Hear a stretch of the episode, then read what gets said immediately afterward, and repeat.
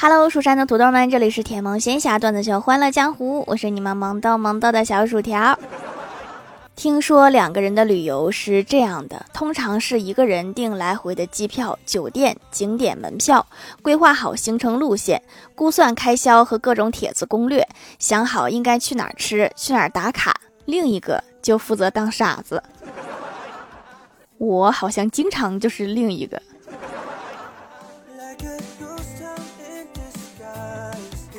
论中国人的名字可以惊艳到什么程度？我爷爷叫玉书，我觉得还挺好听的。可是我二爷爷叫玉米，我就有点不理解了。还有我的舅舅叫慧婷，大姨叫慧景，我妈叫二妞。我怀疑我妈是不是捡来的。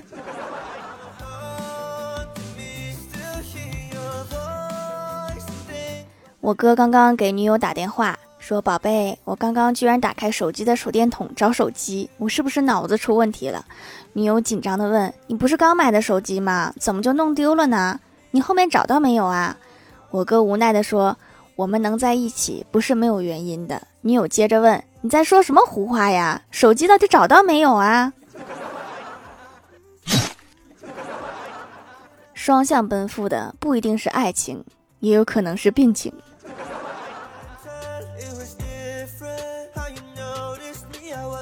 早上正在等公交，看到李逍遥发了一条朋友圈哎，警车现在车窗都不关严实的吗？我有一个不成熟的想法。然后没过一会儿，看到李逍遥更新了一条朋友圈本人于二零二三年七月十九日早上，本人私自登上警车，并藏在后排，等待民警上车的时候进行恐吓。现在在朋友圈做出公开检讨。你可真行啊！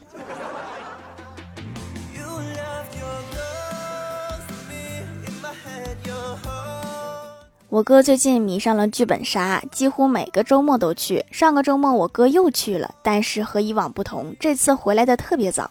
我就问他新本子怎么样啊？回来这么早是因为太简单了吗？我哥说，我今天组了一车硬核本，五六个七八岁的小朋友和一个二十多岁的我，整场游戏我被问的最多的一句话就是：“叔叔，这个字怎么读？”这个剧本的第一个任务可能就是教他们认字。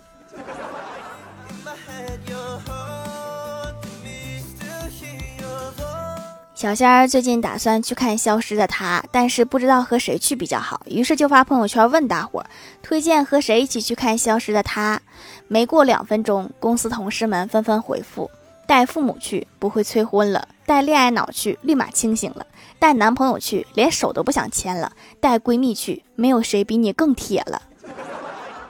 你自己决定带谁吧。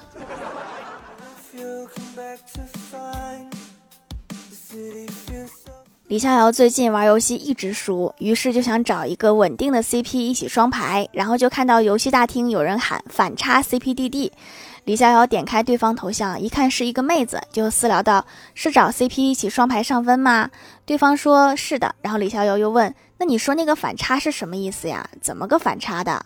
对方等了一会儿，回复道：“性别反差能接受吗？网上是女的，现实是男的，这不挺好吗？这组上这个 CP，那不得哭哭上分啊？”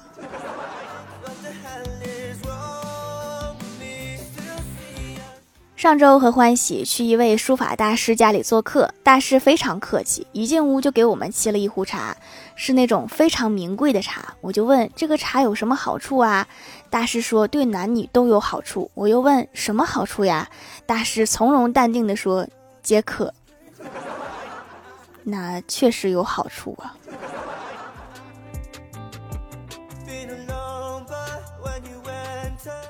丈母娘来郭大侠家吃饭，郭大侠下厨，丈母娘就问郭大嫂说：“他在干嘛呀？”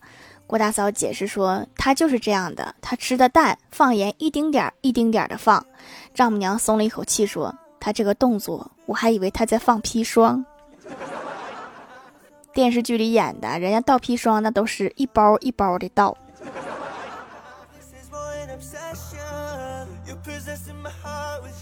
上周郭晓霞来公司玩，我问她：“你觉得你长得好不好看呀？”郭晓霞摇头说：“不好看。”然后我就问她：“你怎么知道自己长得好不好看？”郭晓霞说：“以前我们班有一个形象评选，选出二十六名帅哥去做仪仗队，说白了就是全班二十八名男生中挑二十六个人，我落选了。”这个也有点太打击人了吧？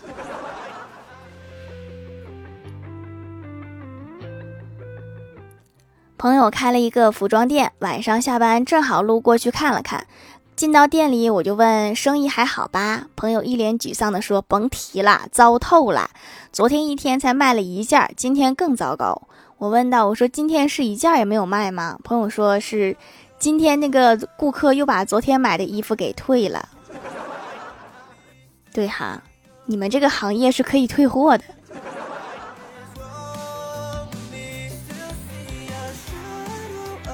晚上吃完饭，老妈打开手机开始逛街，然后老妈就问我哥说：“晚上要盖被子吗？”我哥说：“现在天气挺热的，盖点肚脐就行了。”老妈说：“那就不给你买夏凉被了。”然后打开眼镜盒，拿出了眼镜布，跟我哥说：“晚上你就拿这个盖肚脐儿吧。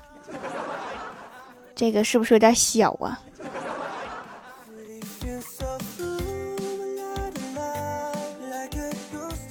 前两天晚上，我路过一家卤肉店，看到快十点了，一个小姑娘还在营业。我想着让她早点下班，就把剩下的三个猪蹄都买了。小姑娘就哭了，我安慰她说：“今天可以早点下班，别哭了。”小姑娘哭着说：“还有十分钟下班，老板说卖不完的猪蹄可以让我吃。”原来是个吃货呀。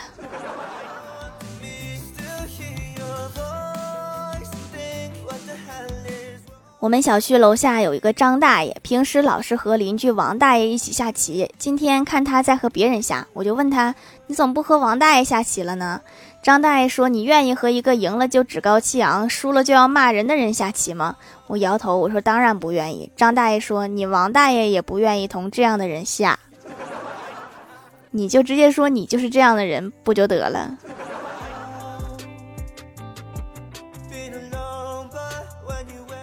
之前在高铁站看到警察小哥哥拉着一只黑背坐着，我都看呆了。我问了一句：“好帅呀，在执勤吗？”他说：“没有，在休息。”然后我就问：“那我可以摸一下吗？”他说：“行。”然后我捏了捏小哥哥的手臂，超级结实，没毛病啊，他让我摸的。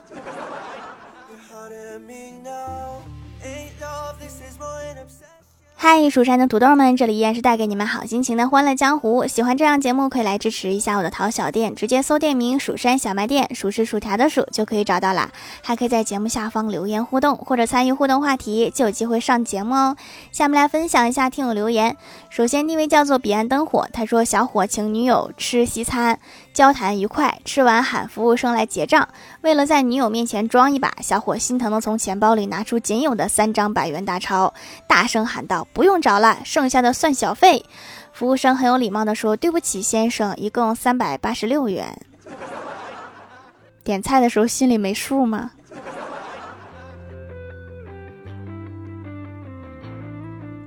下一位叫做坤坤太阳超级小黑纸，他说一天郭晓霞拿着一张地图对郭大侠说：“爸比，我有一幅地图，你买不买？”郭大侠看了看说：“你画的都是些啥呀？不买。”这时郭晓霞指了指地图上的红圈圈，又说：“你看这些像不像你藏私房钱的地方？你不要我五十元卖给妈妈啦？”郭大侠一听，急忙掏出一百说：“这画我买了。”这个小孩啊，从小就会做生意。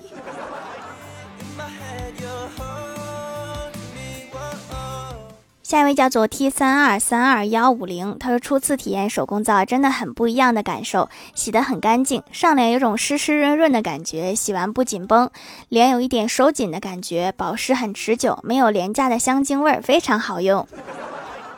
用一次就会发现手工皂和别的皂是不一样的。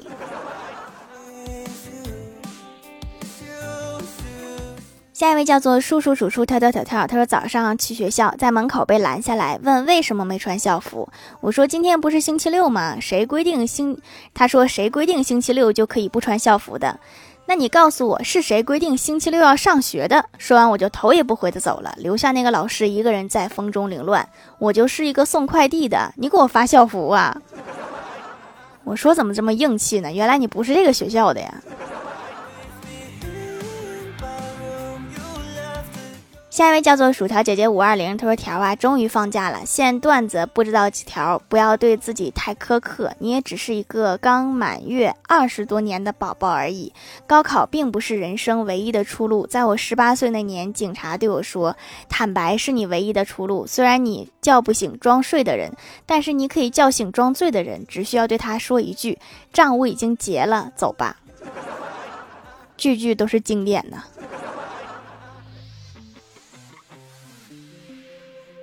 下一位叫做薯条酱，别拖鞋，自己人。他说段子讲的挺好，但是有点缺陷，给条提三点建议，点点点。所以你就发了三个点是吗？下一位叫做曲什么森的喵，他说把店里的皂都买了一遍，发现紫草皂最有效果了，用几次痘痘就蔫了，用完一整块就没有痘痘了，所以这次直接买四块紫草皂慢慢用。啊，这你可以看看皂皂的功效再买。你这个购物的方法一看就是土豪。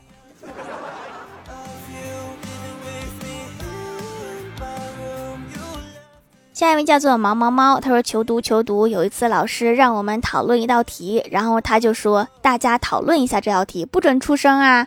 我当时还在心里说，哎，同桌，你觉得这道题应该怎么做呀？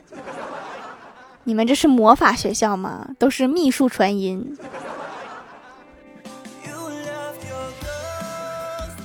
下一位叫做 “Hello 微燃烟火”，他说本人高中生，自我感觉文笔比杜甫好两倍。四个黄鹂鸣翠柳，两行白鹭上青天。你这个真的是比他好两倍呀！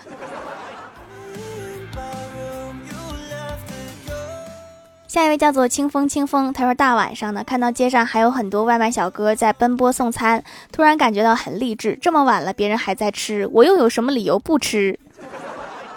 不能输给别人，赶紧点份宵夜吧。评论区互动话题：你们学校或者公司有什么奇怪的规定？超级大的小土豆说：体育老师不上课照发工资。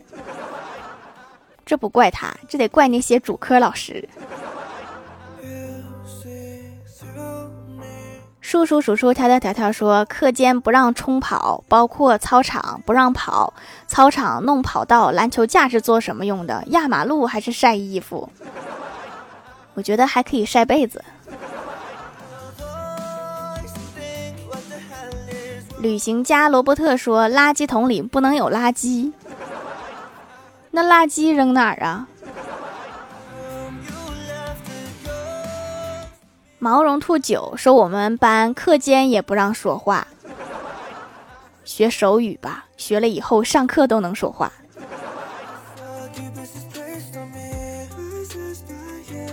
我不是只会留言，我不是只会留言和段子，说中午不能吃午饭。你们这是减肥学校？